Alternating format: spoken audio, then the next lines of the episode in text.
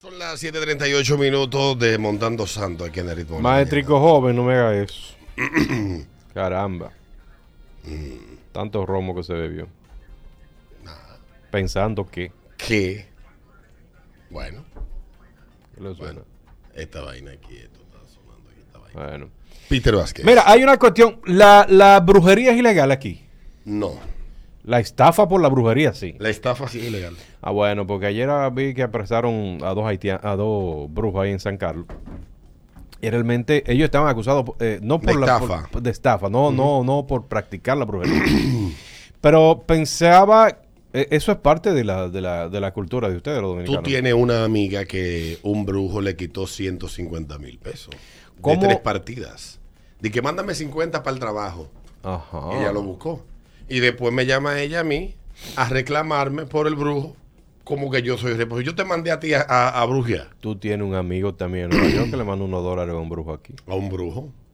Pero dio ¿y cómo la gente es tan ignorante? Pero, O eh, sea, yo quiero, yo quiero, yo quiero que una gente de esa supersticiosa me siente y de verdad me convence y me diga a mí, a cambio de que yo le voy a dar 50 mil pesos a una gente para un supuesto trabajo.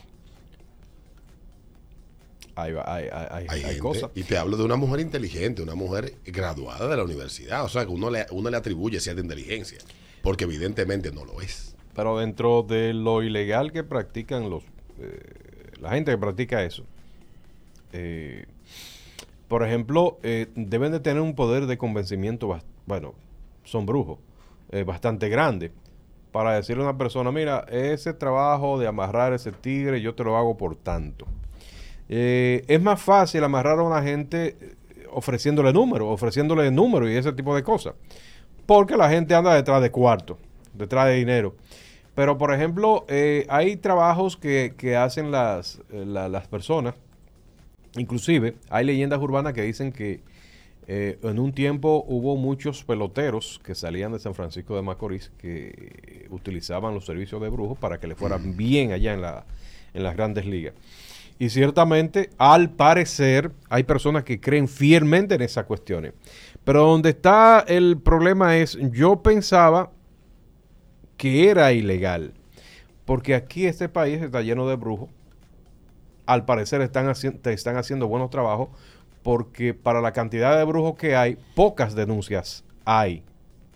Y pocas personas este, presas hay. Pero si hay tantos brujos aquí, que los respeto, ¿eh? Los respeto. Yo creo que hay brujos que son serios y hay charlatanes enganchados a brujos, que son cosas distintas. Existen muchísimos tipos de cosas y eso lo, lo explica, lo ha explicado muchísimas veces el, el- el- profesor, eh, eh, eh, ¿cómo se llama? El que se viste una cosa aquí, eh, Dagoberto. Este, lo ha explicado bastante bien eh, en diferentes talleres y- y ponencias que hacen las universidades y ha hablado bastante extenso acerca de ese tema.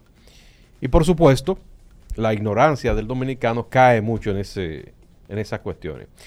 ¿Ustedes han utilizado brujos en alguna vez en su vida? ¿Para qué? Yo recuerdo que aquí teníamos eh, alguien que leía las cartas y par ¿Se veces- cataloga como brujo No, no, no, que, que leía las cartas, es lo único que yo me he acercado como eso, pero de que hace trabajo, untame de que aceites y vainas, hacer rituales, nunca lo he hecho. yo tuve una madrastra que le gustaba brujear, eh, era una- un ser humano perverso, un ser humano con un alma negra, una mujer muy mala. O sea, porque cuando tú eres capaz de hacerle daño a un niño o a una, o a una persona que no se puede defender por una por un resentimiento con la madre de ese niño, con el padre, que es el que te, te lo está pegando a ti en ese momento, que eres, que eres la vagina de turno, y tú para que ese hombre no se vaya, le vendes el alma hasta el diablo, y al final termina yéndose igual.